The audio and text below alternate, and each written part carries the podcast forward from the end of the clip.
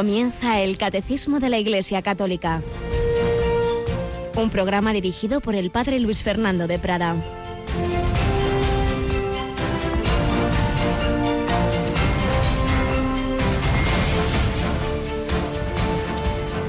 En la piscina había un hombre que llevaba mucho tiempo, 38 años enfermo. Jesús, al verlo echado y sabiendo que ya llevaba mucho tiempo, le dice, ¿Quieres quedar sano? Señor, no tengo a nadie que me meta en la piscina cuando se remueve el agua. Para cuando llego yo otro se me ha adelantado. Jesús le dice, levántate, toma tu camilla y echa a andar.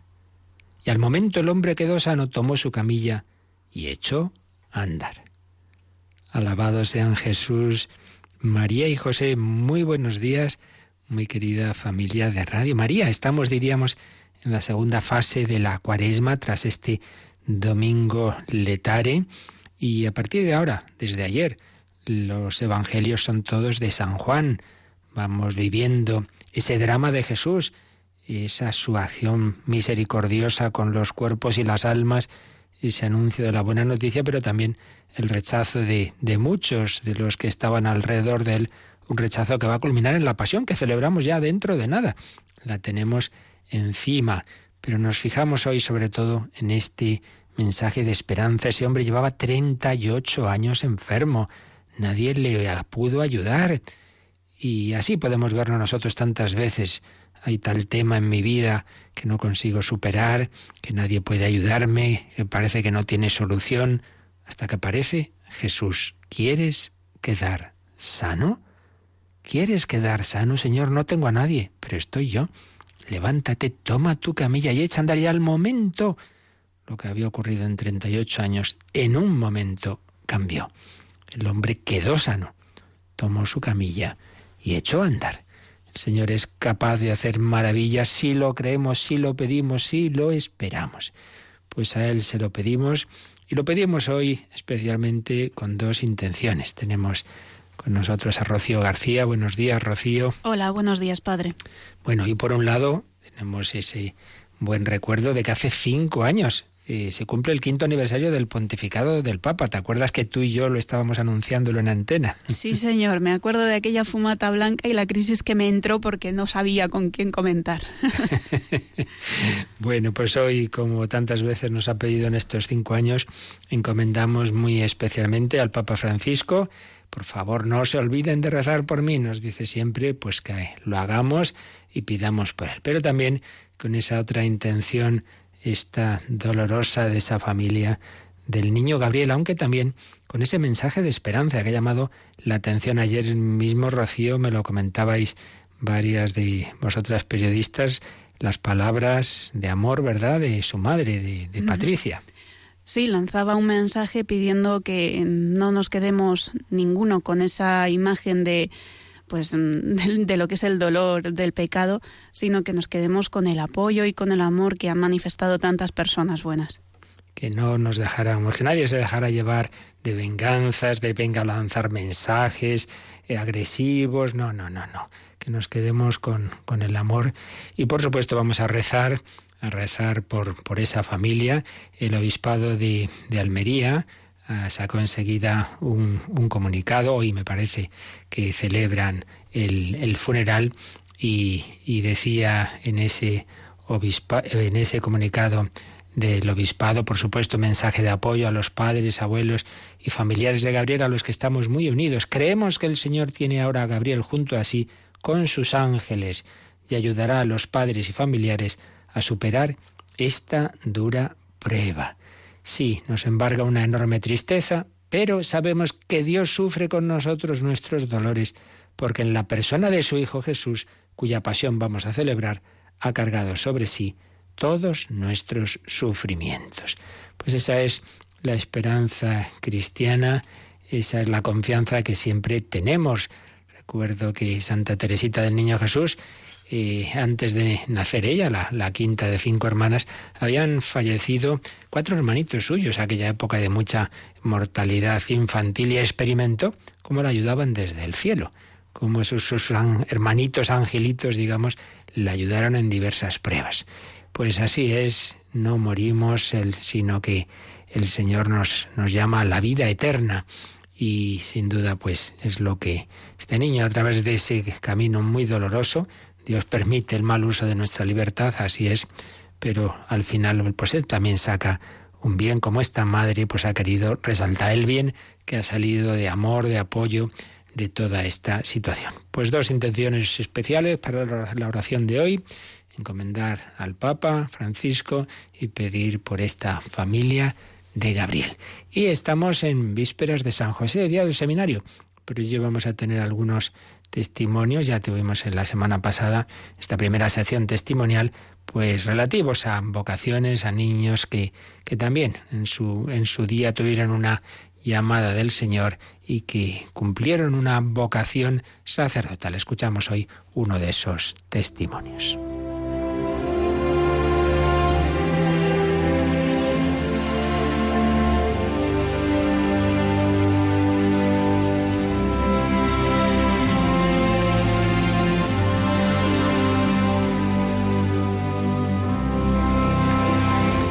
De nuevo tomamos uno de aquellos artículos recopilados que escribió en su día el jesuita padre José Julio Martínez, hace ya bastantes años falleció, pero ahí ha quedado mucho de esas bellas cosas que escribía, recogiendo gestos buenos, porque, pues eso, hay tantas cosas malas en el mundo que nos parece que eso es lo único que hay. Pues no, hay mucho más bueno, pero que no se suele contar, y él lo hacía y a veces parecen historias tan bonitas que uno dice, no, pues esto tiene que ser un invento. Pues no es ningún invento, él era muy riguroso en contrastar todo. Y una de esas historias, uno de sus artículos se titulaba No soy un golfillo, he dicho la verdad.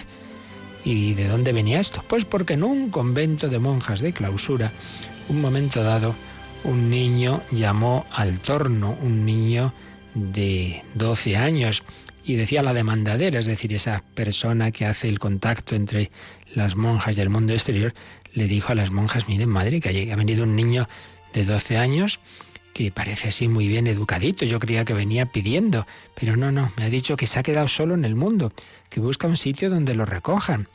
Entonces las monjas dicen, pásele que están desayunando ahí el capellán con José Alberto, este joven que le, que le ayuda a misa. El, el, el capellán, el capellán era también párroco del pueblo y José Alberto es el hijo mayor, escribía el padre José Julio, de una familia muy piadosa, una familia acomodada, muy amiga de la comunidad.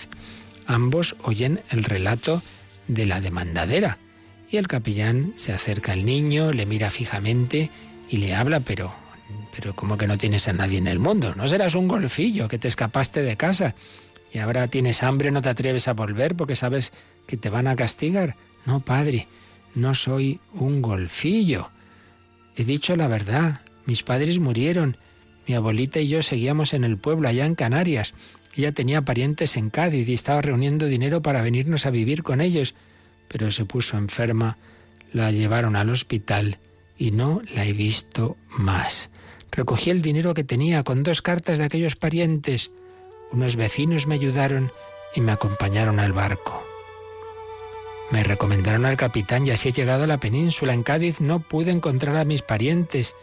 Unos chicos del puerto se hicieron amigos míos, pero luego he visto que vivían mal, decían muchas palabrotas. Por eso me escapé de ellos metiéndome en un tren. Y al llegar a este pueblo, he bajado, he preguntado por un convento y aquí estoy. El capellán se quedó pensativo. ¿Cómo te llamas?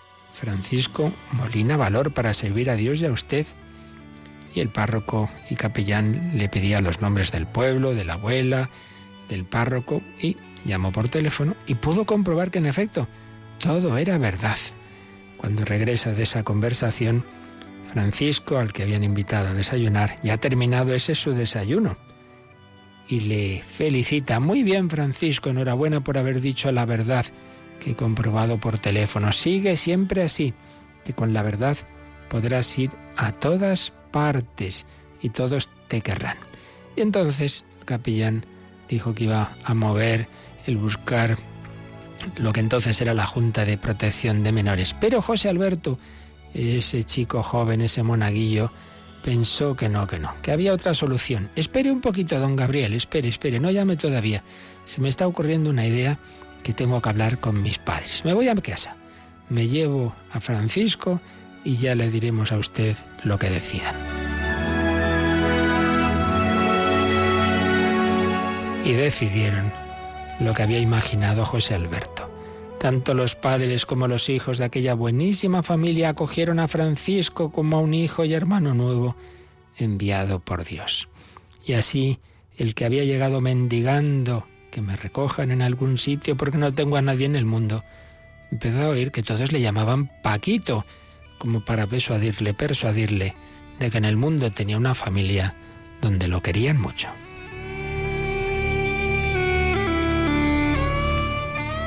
Días después, el padre de la familia, al acercarse al nuevo curso, habla a solas con Francisco y le pregunta, Ahora todos volverán a los libros. ¿Y tú, Paquito, qué quieres estudiar?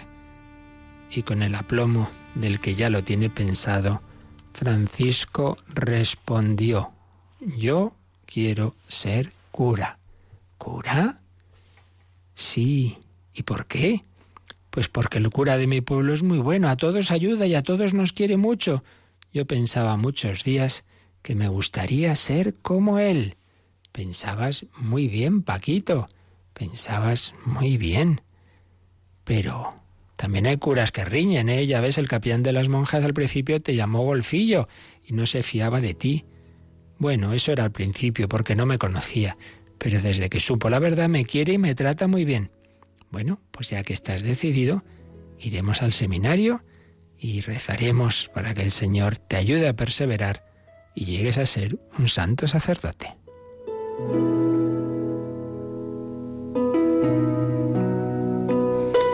Pues bien, contaba el padre José Julio cómo eso se cumplió, cómo fue al seminario, como en las primeras vacaciones navideñas, 27 de diciembre, fue a ese convento donde todo comenzó. Y ahí estuvo con las monjas, que como suelen decir, pues esos comentarios jubilosos, has crecido, Paquito, qué guapo estás, el seminario que bien nos tratan, estás animado en tu vocación. Paquito iba contestando como podía, agradecido, sonriente. Y un momento dado le dice la Madre Superiora, tienes que estar muy agradecido a Dios y muy contento con esos señores tan buenos que te dan lo que necesitas. Entonces Paquito respondió, sí, Madre, estoy muy contento porque me dan lo que necesito, pero sobre todo estoy contento porque me han llevado al seminario.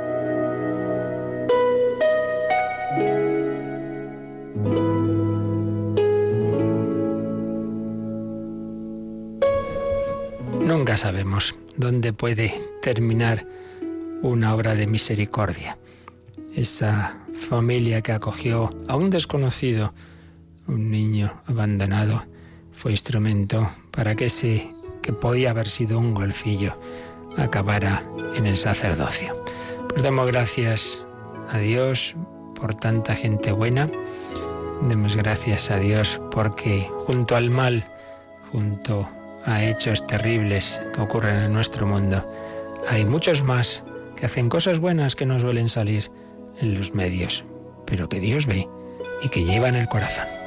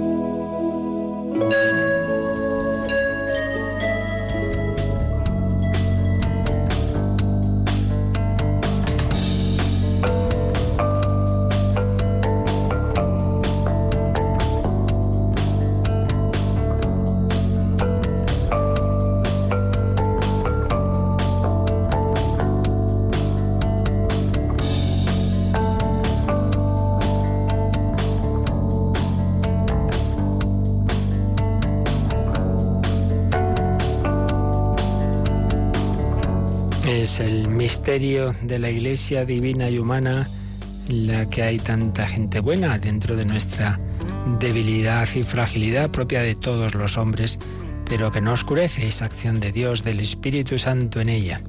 Y es lo que estamos viendo en este comentario que vamos realizando al catecismo. Estamos en esa tercera parte o la prolongación de la tercera parte que es la relativa al Espíritu Santo y sus obras.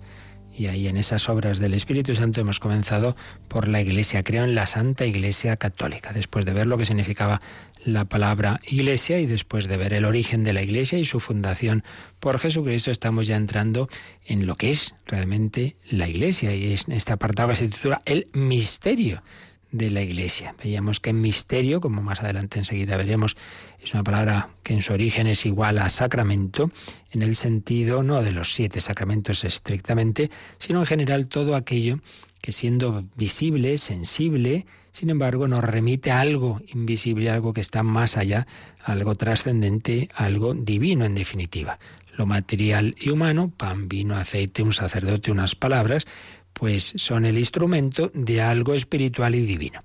Y esto es precisamente lo que vamos a ver en el número de hoy. Vimos una introducción, empezamos a ver cómo en toda la, creación tiene un poquito ese, esa estructura sacramental, lo seguiremos viendo, pero vamos primero a leer este, este número 771, que, que está dentro de un, de un apartadito que tiene este título, La Iglesia a la vez visible y espiritual, a la vez visible, lo que podemos captar con nuestros sentidos, y espiritual, lo que ya en cambio supera los sentidos. Lo explica un número un poquito largo que vamos a leer, Rocío, el 771. Cristo, el único mediador, estableció en este mundo su Iglesia Santa como unidad de fe, esperanza y amor, como un organismo visible. La mantiene aún sin cesar para comunicar por medio de ella a todos la verdad y la gracia. La Iglesia es a la vez sociedad dotada de órganos jerárquicos y el cuerpo místico de Cristo, el grupo visible y la comunidad espiritual, la Iglesia de la tierra y la Iglesia llena de bienes del cielo. Estas dimensiones juntas constituyen una realidad compleja en la que están unidos el elemento divino y el humano. Y para ilustrar esta afirmación de esa realidad compleja en la que están unidos el elemento divino y humano, este número termina con dos citas. En primer lugar, una del Concilio Vaticano II, concretamente el número dos de la Constitución dedicada a la liturgia, Sacrosantum Concilio. ¿Qué nos dice esta cita? Es propio de la Iglesia ser a la vez humana y divina, visible y dotada de elementos invisibles, entregada a la acción y dada a la contemplación, presente en el mundo y sin embargo peregrina de modo que en ella lo humano esté ordenado y subordinado a lo divino, lo visible a lo invisible, la acción a la contemplación y lo presente a la ciudad futura que buscamos. Y luego nos pone también una cita del gran monje medieval San Bernardo de Claraval. Qué humildad y qué sublimidad es la tienda de Cadar y el santuario de Dios, una tienda terrena y un palacio celestial, una casa modestísima y una aula regia, un cuerpo mortal y un templo luminoso, la despreciada por los soberbios y la esposa de Cristo. Tiene la tez morena, pero es hermosa, hijas de Jerusalén. El trabajo y el dolor del prolongado exilio la han deslucido, pero también la embellece su forma celestial.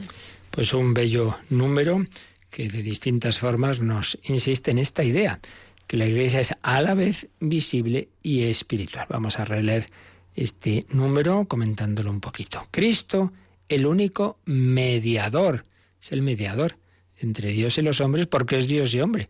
No simplemente es un profeta, un hombre más o menos unido a Dios que nos enseña el camino. No, no, Él es el camino porque como hombre, nos dice San Agustín, es el camino, como Dios es la verdad y la vida. Pues bien, Cristo, el único mediador, Dios y hombre verdadero, estableció en este mundo, ya lo vimos, que es fundación suya en ese proceso que fuimos comentando, Cristo estableció en este mundo su iglesia santa. Santa, compuesta de pecadores, pero santa, porque la funda Él, porque la mueve el Espíritu Santo, porque están los medios de santificación, porque está la Eucaristía, etcétera, etcétera. Cristo, el único mediador, estableció en este mundo su iglesia santa, comunidad de fe, esperanza y amor una bella descripción de lo que es la Iglesia, una comunidad, una comunidad destacada por esas tres grandes virtudes que son las características del cristiano. Las virtudes teologales, porque luego están las virtudes morales, humanas, cardinales, distintas formas de llamar a esas virtudes de las que ya hablaron los grandes filósofos griegos como Aristóteles, la prudencia, justicia, fortaleza, templanza. Pero las claves, las específicas del cristiano son la fe, la esperanza y la caridad.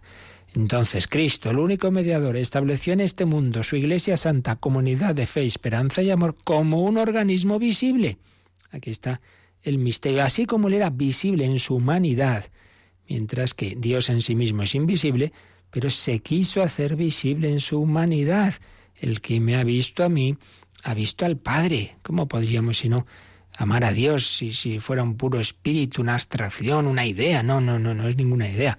Es este hombre Cristo Jesús que ha caminado por nuestra tierra, que ha nacido en un pesebre, que ha curado a tantos paralíticos, ciegos, cojos, enfermos, que ha resucitado a los muertos, que ha muerto él mismo en una cruz, pero ha resucitado. Y Santo Tomás, incluso una vez resucitado con un cuerpo glorioso, glorificado, sí, sí, pero es un cuerpo humano, puede tocar sus llagas, Señor mío y Dios mío. Pues Él, que es visible, humano y divino, a la vez también ha establecido una iglesia en la cual hay lo esencial, es invisible, esa presencia de Dios, esos dones del Espíritu Santo, pero a la vez es un organismo visible. No es una cosa así como querían aquellos herejes gnósticos en ese gnosticismo irrenovado, como nos recuerda el documento Placuit Deo de la Congregación por la Doctrina de la Fe, no es una comunidad invisible, así cosas extrañas, secretas, como los grupos gnósticos, eh, esotéricos y las sectas extrañas. No, no, no, no. Es una comunidad visible. Mire usted, la cabeza universal es el sucesor de Pedro, es el Papa, los obispos en sus diócesis. Aquí tiene usted esta parroquia, este grupo. Visible, visible, en la que vemos esos hombres, pero donde está lo invisible. Cristo la ha establecido en este mundo. Y la mantiene. No solo la fundo, sino que la mantiene. Yo estaré con vosotros todos los días hasta el fin del mundo. Por eso las puertas del infierno no prevalecerán. Y se lo dice Jesús a San Pedro en ese texto fundamental. El texto clave de nuestra fe católica está en Mateo 16 quien dicen los hombres que es el Hijo del Hombre, tú eres el Mesías, el Hijo de Dios vivo. Primera afirmación central de nuestra fe es creer en Jesucristo como Hijo de Dios. Pero luego a continuación Jesús le dice a San Pedro, y pues a, a mi vez yo te digo, tú eres Pedro, sobre esta piedra edificaré mi iglesia, mi iglesia. Las puertas del infierno no podrán contra ella. Somos cristianos porque creemos en Jesucristo, Hijo de Dios, y somos católicos porque creemos que Jesucristo, el Hijo de Dios, ha establecido la Iglesia en esa roca de Pedro. Lo que atares en la tierra quedará atado en el cielo. Te daré las llaves del reino de los cielos. Cristo la mantiene para comunicar por medio de ella a todos la verdad y la gracia. Porque claro, si Jesús hubiera hecho todo lo que hizo y no hubiera establecido algo como la Iglesia, pues estaría muy bien para los que le vieron y oyeron hace 20 siglos y los demás, ¿qué? ¿Que nos parta un rayo? Pues no a los demás nos llega su presencia, su palabra, su doctrina, su pastoreo, nos llega a través de la Iglesia, donde Cristo me sigue hablando en las lecturas que la propia Iglesia ha reconocido como inspiradas palabra de Dios, porque es la Iglesia la que nos dice qué libros son verdaderamente palabra de Dios, porque hay otros evangelios por ahí apócrifos y muchas cosas, pero ha sido la Iglesia la que ha discernido, sí, sí, por tanto, no somos una religión del libro, sino de una comunidad que cree en una persona resucitada y viva. Pues bien, en esa comunidad recibimos la verdad y la gracia. Y después de esta introducción, pues insiste en esta idea de que la Iglesia es a la vez visible y espiritual y la desarrolla en distintos, eh, con distintos matices. Por un lado, es una sociedad dotada de órganos jerárquicos y a la vez es el cuerpo místico de Cristo. Esto lo veremos más adelante lo que significa esto de que la Iglesia es el cuerpo de Cristo, el cuerpo místico. A la vez, sociedad, sociedad, como otras sociedades humanas, dotada de órganos jerárquicos y a la vez cuerpo místico de Cristo. Lo primero se ve, lo segundo no se ve. Es grupo visible y comunidad espiritual, pues lo mismo. Un grupo visible, pues mira, aquí se reúnen los de tal grupo, tal movimiento, tal parroquia, eso ya lo veo. Pero también es comunidad espiritual, lo que yo no veo es lo que les une, pues ese Espíritu Santo, esa fe, esas virtudes, esa Eucaristía. Y también, también la iglesia es la de la tierra y la iglesia llena de bienes del cielo, de la tierra y la iglesia llena de bienes del cielo en comunión Pues con la iglesia que está allá en el cielo, la iglesia triunfante. Estas dimensiones siempre unidas constituyen una realidad compleja en la que están unidos el elemento divino y el humano. Volviendo un momentito atrás, el primer matiz que hemos visto es que la Iglesia es a la vez sociedad dotada de órganos jerárquicos y cuerpo místico de Cristo. Entonces, el catecismo nos sugiere un número marginal que está bastante más adelante, el 1880, puesto que nos ha dicho que la Iglesia en la parte humana, en la parte visible, es una sociedad, sociedad dotada de, órganos jerárquicos, entonces vamos a ver qué entiende la Iglesia por sociedad. Y entonces nos dice que miremos en ese número 1880, porque esa, estamos, estaríamos ya en la, en la parte tercera del catecismo, la parte de la moral, y ahí habla de lo que es la, en la parte de doctrina social, nos explica qué es sociedad. Pues vamos, el Rocío, a leer este número 1880. Una sociedad es un conjunto de personas ligadas de manera orgánica por un principio de unidad que supera a cada una de ellas. Asamblea a la vez visible y espiritual. Una sociedad perdura en el tiempo, recoge el pasado y prepara el porvenir. Mediante ella cada hombre es constituido heredero, recibe talentos que enriquecen su identidad y a los que debe hacer fructificar. En verdad, se debe afirmar que cada uno tiene deberes para con las comunidades de que forma parte y está obligado a respetar a las autoridades encargadas del bien común de las mismas. Bueno, pues está muy bien descrito lo que es una sociedad, un conjunto de personas, obviamente se empieza por ahí, que son varias personas, pero ¿qué es lo que las une, porque en familia pues está claro, lo que une a la familia son lazos de sangre, pero ¿qué une a las personas de una sociedad cualquiera? Bueno, que están ligadas de manera orgánica por un principio de unidad que supera a cada una de ellas. Hay algo más grande que cada uno de los miembros que tienen en común, un principio de unidad. Y claro, ya depende de qué tipo de sociedad sea. Puede ser una sociedad deportiva. ¿Cuál es el principio de unidad? Bueno, pues apoyar a ese equipo de fútbol o de lo que sea.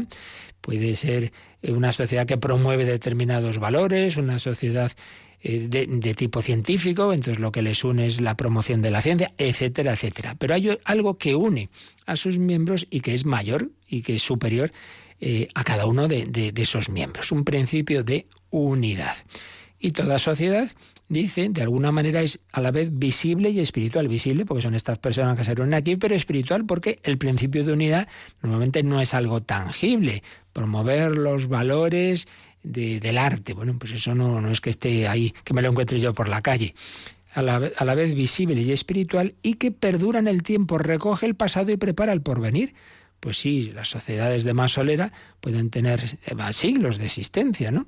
Y entonces, y mira, pues claro, se va transmitiendo, hay toda una tradición, toda una sabiduría que, que realmente se vive en esa sociedad y que es una de las maneras de esos cuerpos intermedios que existen en, en la vida social y que la enriquecen, que recogen el pasado y preparan el porvenir.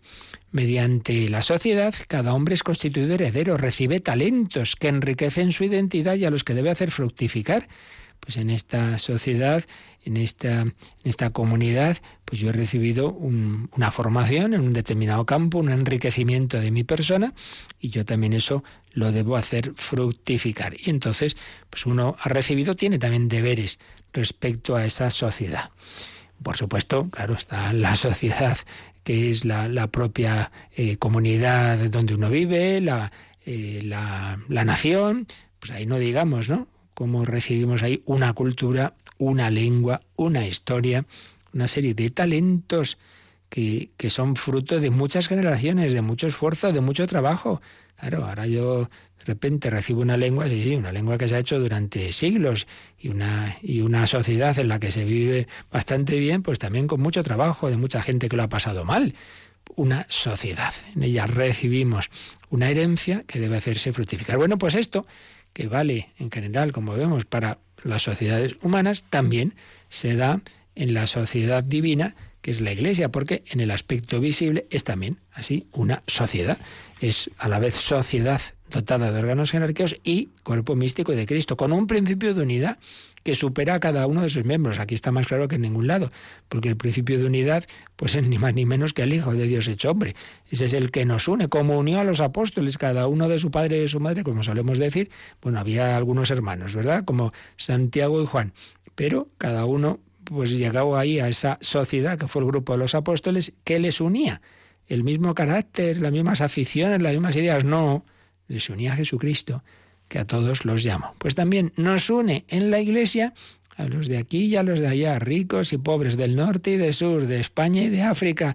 De todas partes nos une Jesucristo, el Espíritu Santo, la Eucaristía, la fe, realidades invisibles, superiores a cada uno de nosotros. Sociedad dotada de órganos jerárquicos porque es una sociedad organizada, como ya vimos, edificada sobre los apóstoles y sus sucesores los obispos, eh, Pedro y su sucesor el Papa, sociedad dotada de órganos jerárquicos y a la vez cuerpo místico de Cristo. Iglesia Universal, grupo de niños, cantaba precisamente en el 80 cumpleaños del Papa Francisco, eh, lo que vamos a oír ahora, una canción a la Iglesia Universal de Carlos Andrés Sánchez, la Iglesia Universal, lau sin bocha, alabanza, la voz, escuchamos y damos gracias a Dios por ser miembros de nuestra Santa Madre, la Iglesia.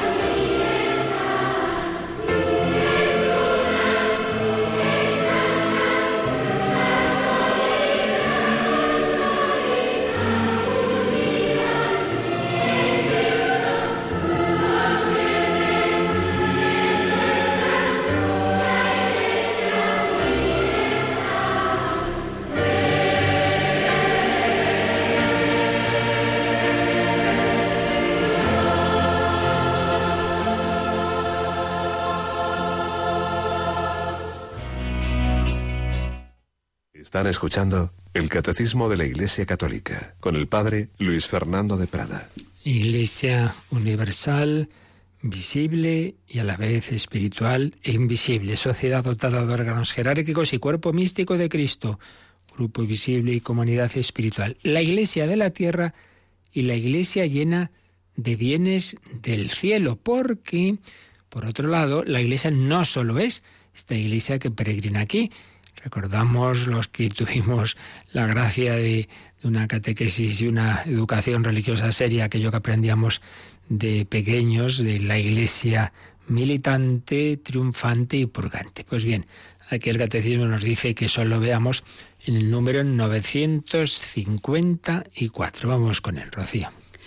Los tres estados de la iglesia hasta que el Señor venga en su esplendor con todos sus ángeles y distribuida a la muerte y destruida, perdón, la muerte tenga sometido todo, sus discípulos, unos peregrinan en la tierra, otros ya difuntos se purifican, mientras otros están glorificados, contemplando claramente a Dios mismo, uno y trino, tal cual es. Esto es una cita eh, de la Constitución de Vaticano II, Lumen Gentium, y termina el número siguiendo con otra cita de, ese mismo, de ese mismo documento. Todos, sin embargo, aunque en grado y modo diversos, participamos en el mismo amor a Dios y al prójimo, y cantamos el mismo himno de alabanza a nuestro Dios. En efecto, todos los que son de Cristo, que tienen su espíritu, forman una misma iglesia y están unidos entre sí en él. Pues muy bonito este número, que veremos, si Dios quiere, más adelante sobre la comunión, la comunión entre la Iglesia del cielo y la Iglesia de la tierra, en el apartado de la comunión de los santos, que como recordáis es otra de las verdades que está al final del credo. Ya lo veremos, pero aquí nos viene bien, dado que estábamos viendo esos estados de la Iglesia. La Iglesia militante, la que peregrina en esta vida, pues en medio de dificultades, de las batallas de todos los días, por eso militante, la iglesia celestial, la iglesia triunfante, la iglesia del cielo, que ya ha llegado a su meta. Como dice este número 954, allí sus miembros están glorificados contemplando ya claramente a Dios mismo, al Dios uno y trino, tal cual es. Unos en peregrinación, otros han llegado ya a la meta. Y entre medias está esa situación de aquellos que ya también acabaron su peregrinación, pero en el momento de la muerte no estaban plenamente purificados para contemplar a Dios. Para ver a Dios hay que estar, el ojo, el alma, el corazón tiene que estar totalmente limpio. Bienaventurados los limpios de corazón porque ellos verán a Dios. Y los que no es así, pues necesitan, los que aquí no se han purificado plenamente a lo largo de la vida, necesitan una especie de de prolongación de estudios de septiembre, digamos, de purificación, y eso es lo que llamamos el purgatorio. Por eso dice, unos peregrinan en la tierra, otros ya difuntos se purifican y otros ya glorificados ya están contemplando a Dios mismo, uno y trino, tal cual es. Pero, pero, a pesar de esa diferencia entre esos tres estados, eh, terminaba este número diciendo que todos, todos los miembros, sean de la Iglesia de la Tierra Peregrina, sean de la Iglesia mm, que está en la situación de purificación, sean de la Iglesia Celestial, todos, aunque en grado y modo diversos, participamos de qué? ¿Qué es lo común? El mismo amor a Dios y al prójimo. Los del purgatorio están salvados, aman a Dios, tienen, tienen fe y tienen esperanza. Tienen esperanza porque saben que del purgatorio se sale solo, solo tiene una puerta, que es el cielo. Lo único que, bueno, pues todavía hay que purificarse, hay que restregar un poco esas almas que aún no están preparadas. Pero con, están en comunión, tienen con nosotros el, el, amor, tienen la esperanza, amor a Dios y al prójimo, y cantamos el mismo himno de alabanza a nuestro Dios. A fin de cuentas, la liturgia de aquí en la tierra viene a ser la liturgia del cielo que se hace aquí presente. También los ángeles están en la Santa Misa con los ángeles y arcángeles y todos los coros celestiales te alabamos, Señor. Decimos con unas u otras palabras en, el prefacio de, de la Eucaristía. Tenemos el amor a Dios, al prójimo, la alabanza a nuestro Dios, participamos del mismo espíritu y formamos la única iglesia.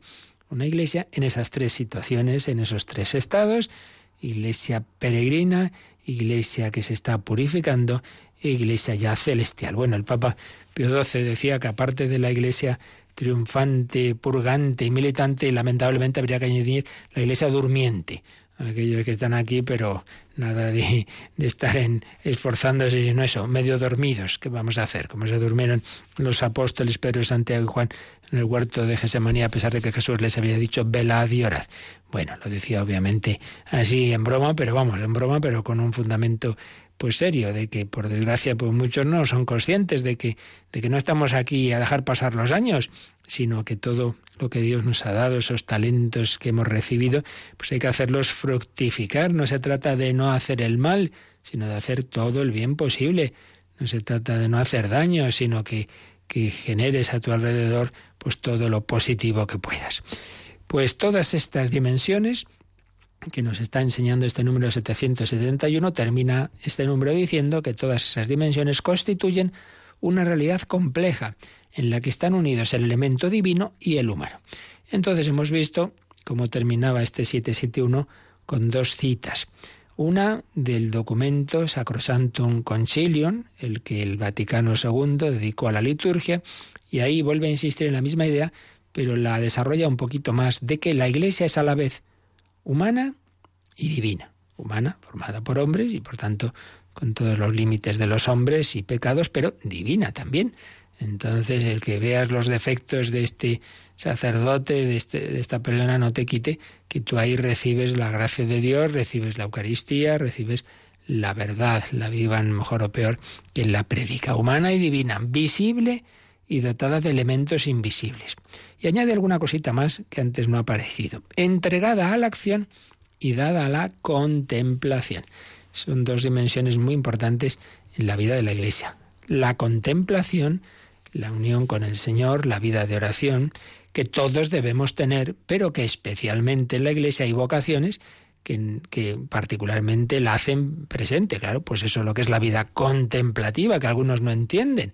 Y dicen, bueno, hombre, yo entiendo la, a los religiosos y religiosas y tal que se dedican a atender a los pobres, a los enfermos, pero esos que están ahí rezando, pues mire, nuestro Señor Jesucristo antes de, de ir a, a, curar enfermos, etcétera, primero se pasó unos 30 años en Nazaret por una vida oculta y sencilla, y luego estuvo 40 días en el desierto. Todo lo que hagamos que valga la pena tiene que brotar de la unión con Dios. Por eso es necesaria esa vida de contemplación.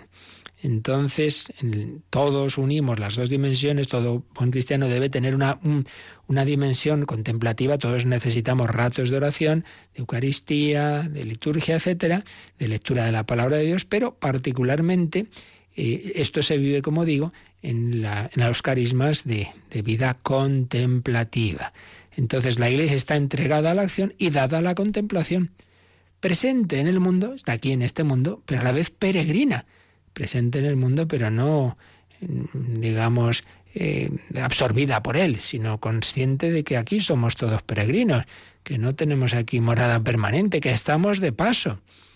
Y mm, añade algo muy interesante, y es que todos estos elementos que hemos estado diciendo en este número tienen una ordenación, tienen una jerarquía. Por eso dice que en ella lo humano debe estar siempre ordenado y subordinado a lo divino, lo visible a lo invisible. Entonces, yo qué sé, por ejemplo, en la celebración eucarística, pues hay elementos visibles, claro que sí. Pues, pues que esto esté bien bonito, preparar el altar, las velas, alguien que esté pues cantando, el órgano, la guitarra, lo que sea, bueno, muy bien. Pero todo eso es para que nos ayude a vivir lo invisible. Si resulta que eh, ponemos tanto énfasis en todas las cosas que ponemos aquí, en todo lo que cantamos, y resulta que por ello, en el fondo, pues no estamos atentos a Dios, no tenemos momentos de silencio, de recogimiento, sino que bien, qué bonito ha quedado todo. ¿Y cuánto hemos cantado? Bueno, pues sí, también en la fiesta de cumpleaños hemos cantado mucho, pero aquí se trata de que eso nos ayude a acercarnos a Dios, si no esos elementos visibles si lo que hacen en vez de ayudarnos a acercarnos a Dios es dejarnos en ellos mismos, porque qué bonito el arte y qué bonito esto y lo demás allá, y oiga, hay este vestido, pero oiga, que esto es para que yo me, me centre más en el Señor. Lo visible debe estar ordenado, lo invisible. La acción a la contemplación. Yo hago muchas cosas, pero como Marta de Betania, Marta, Marta, andas inquieta, nerviosa con muchas cosas, solo una es necesaria. Hombre, empieza por, por estar aquí un poco tranquilita a mis pies la acción debe ordenarse a la contemplación y lo presente a la ciudad futura. Todo lo que hagamos en esta vida debe tener mirada de eternidad, lo que han dicho tantos santos cuando se han preguntado, esto no lo hago. Se preguntaban, ¿esto? ¿Esto qué tiene que ver con la eternidad? ¿Esto me acerca a la vida eterna, a la salvación, a Dios, a la santidad o me separa? Pues lo presente debe mirar a lo futuro, a lo eterno. Y finalmente esto estaba dicho de manera poética y, con diversas imágenes bíblicas en la última cita de San Bernardo de Claraval, gran monje del Cister, entonces él veía ese misterio de la Iglesia y como digo, pues con expresiones que aparecen en la Escritura, eh, dice, qué, qué maravilla, ¿no? Qué humildad, qué sublimidad. La Iglesia es la tienda de Cadar y el santuario de Dios. Expresiones, ya digo, que aparecen en libros bíblicos. Es una tienda terrena y a la vez un palacio celestial. Es una casa modestísima y una aula regia. Es un cuerpo mortal y un templo luminoso es la iglesia la despreciada por los soberbios, pero también es la esposa de Cristo. Y mm, recordando expresiones del cantar de los cantares, dice, tiene la tez morena, pero es hermosa, hijas de Jerusalén. La tez morena, la debilidad, la pobreza de los miembros de la iglesia, pero a la vez es la esposa, es la esposa, es, es hermosa, es la esposa de Cristo hermosa el trabajo y el dolor del prolongado exilio la han deslucido, ¿sí? Lleva 20 siglos peregrinando y claro, se va pegando el polvo del camino, sí, sí, pero también ese dolor y ese trabajo la embellece y le da esa su forma celestial. Misterio de la Iglesia. Pues esto apliquémoslo a nuestra vida. Vas a tu parroquia y que bien, aquí recibo la palabra de Dios, la comunión, ay sí, pero qué pesado este cura, y mira el otro, y qué, y qué borde este don fulanito, que al confesar me le, estaba impaciente, bueno, pues sí, eres divina y humana y tú tienes defectos y él también. No, no es un ángel caído del cielo, ya lo sabemos. Y eso pues vivámoslo con, con fe, con humildad, como tenían sus defectos, vaya que se los tenían los apóstoles y sin embargo nuestro Señor Jesucristo edificó con ellos la iglesia. Tú eres Pedro, sobre esta piedra edificaré mi iglesia, la iglesia de Cristo divina y humana, como Él es hombre y Dios. Pues pedimos al Espíritu Santo que aumente nuestra fe en esta iglesia. Ven Espíritu Santo.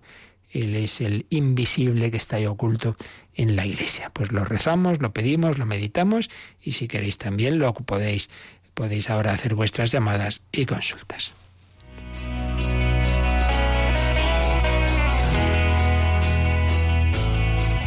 Participa en el programa con tus preguntas y dudas.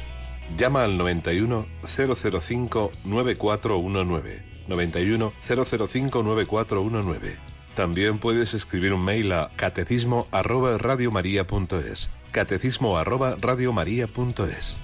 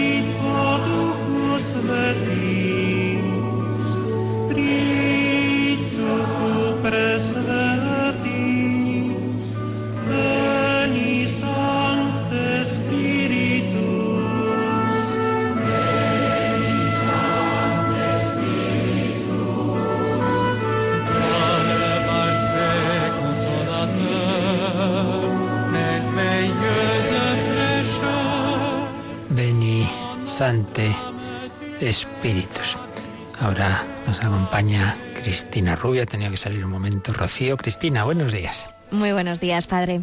¿Tenemos alguna llamadita? Sí, tenemos una pregunta de Beatriz de Gijón. Tiene un conocido que se declara ateo y además está muy cerrado a todo lo que le dicen pues, las personas que le conocen. Y bueno, pues habla de que cuando morimos nos convertimos como en aire y nos desaparecemos y determinadas cosas y está muy cerrado. Y entonces le gustaría que le diera alguna palabra, algún consejo para poder decirle, porque ya le han dicho muchas cosas, pero no consiguen pues que se abra nada.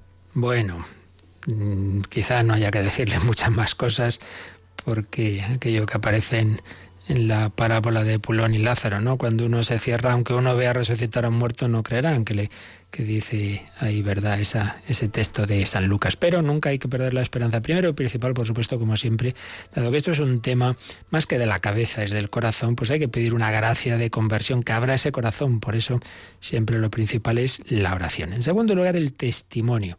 Muchos, muchas entrevistas que hemos tenido en Radio María, que habéis podido ir de testimonios, es curioso que muchas veces hay un punto que ha hecho pensar a la persona, esa persona que era reacia a la iglesia, que es cuando ha estado eh, un contacto, ojalá pues a veces más o menos largo o no, pero bueno, un contacto con una comunidad religiosa, una comunidad cristiana en general, donde ha visto alegría, donde ha visto servicio. Por ejemplo, una de las últimas, quizá la última entrevista testimonial que realicé, este chico joven rapero que había hecho unos raps muy agresivos contra la iglesia, le invitaron a, esas cenas y precisamente para no creyentes, en, buena parte las cenas alfa, y le llamó la atención la alegría de los que servían. Y dice, bueno, y una y otra vez con esta sonrisa y vio que no era una cosa falsa, no era postura, no, no, era, era real. Esto de donde brota. Entonces el testimonio, una persona más que con sermones, cuando se la ve cerrada, es pues la caridad, la paciencia, la alegría. Y bueno, y esperar la ocasión. Y bueno, a lo mejor pues darle un, uno de estos testimonios, un disco de estos que tenemos en Radio María con testimonios de conversión. Pues mira, tú escúchate esto aquí. Pero a nivel de ideas, cuando uno se cierra ya puede, ya digo, de uno darle 80.000 argumentos que hay poco que hacer. Es más bien una batalla del corazón y ahí entra la gracia de Dios, entra el testimonio de la caridad y la alegría, pero bueno, también ya digo, el, ofrecerle el que haya posibilidad de que escuche algo, algún tipo de, de, estos testimonios, pues puede, puede ayudar. Y precisamente teníamos un, un correo también de que, que habíamos recibido hace algunos días de Carmen, que dice que, que ya explicará su testimonio de reconversión y que de momento pues también bueno, aparte de agradecer los programas de Radio María, que me ayudan mucho, les quiero pedir por mi marido y hijos que no creen en Dios, no tienen fe, necesito mucha oración. Pues así hay tantas familias, tantas personas que tenemos ese, esa alegría de la fe y que tenemos la pena a la vez de personas cercanas, familiares, que no la tienen. A orar, a pedir al Señor.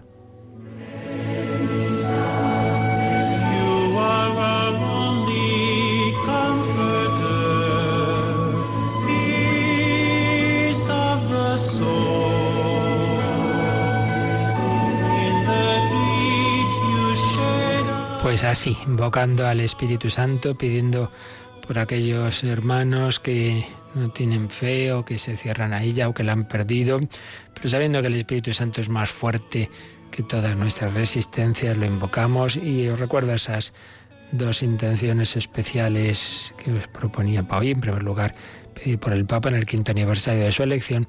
En segundo lugar, esa familia de Almería, esa madre que tan buen ejemplo de, de amor dio ayer en sus declaraciones. No nos dejemos llevar del odio, de la venganza. Veamos lo positivo, veamos el amor y recemos por Gabriel, por su familia y para que todas todos estos dramas, pues el Señor vaya cambiando los corazones y, y también sepamos sacar de ellos, eh, como ha hecho esta, esta su madre, pues lo, los, lado bueno que también existe en todo lo malo como es esa, esa corriente de amor y solidaridad que se ha generado. Pedimos al Señor su bendición y que Él nos ayude a vivir así, en fe, en esperanza y en amor, este día. La bendición de Dios Todopoderoso, Padre, Hijo y Espíritu Santo, descienda sobre vosotros. Alabado sea Jesucristo.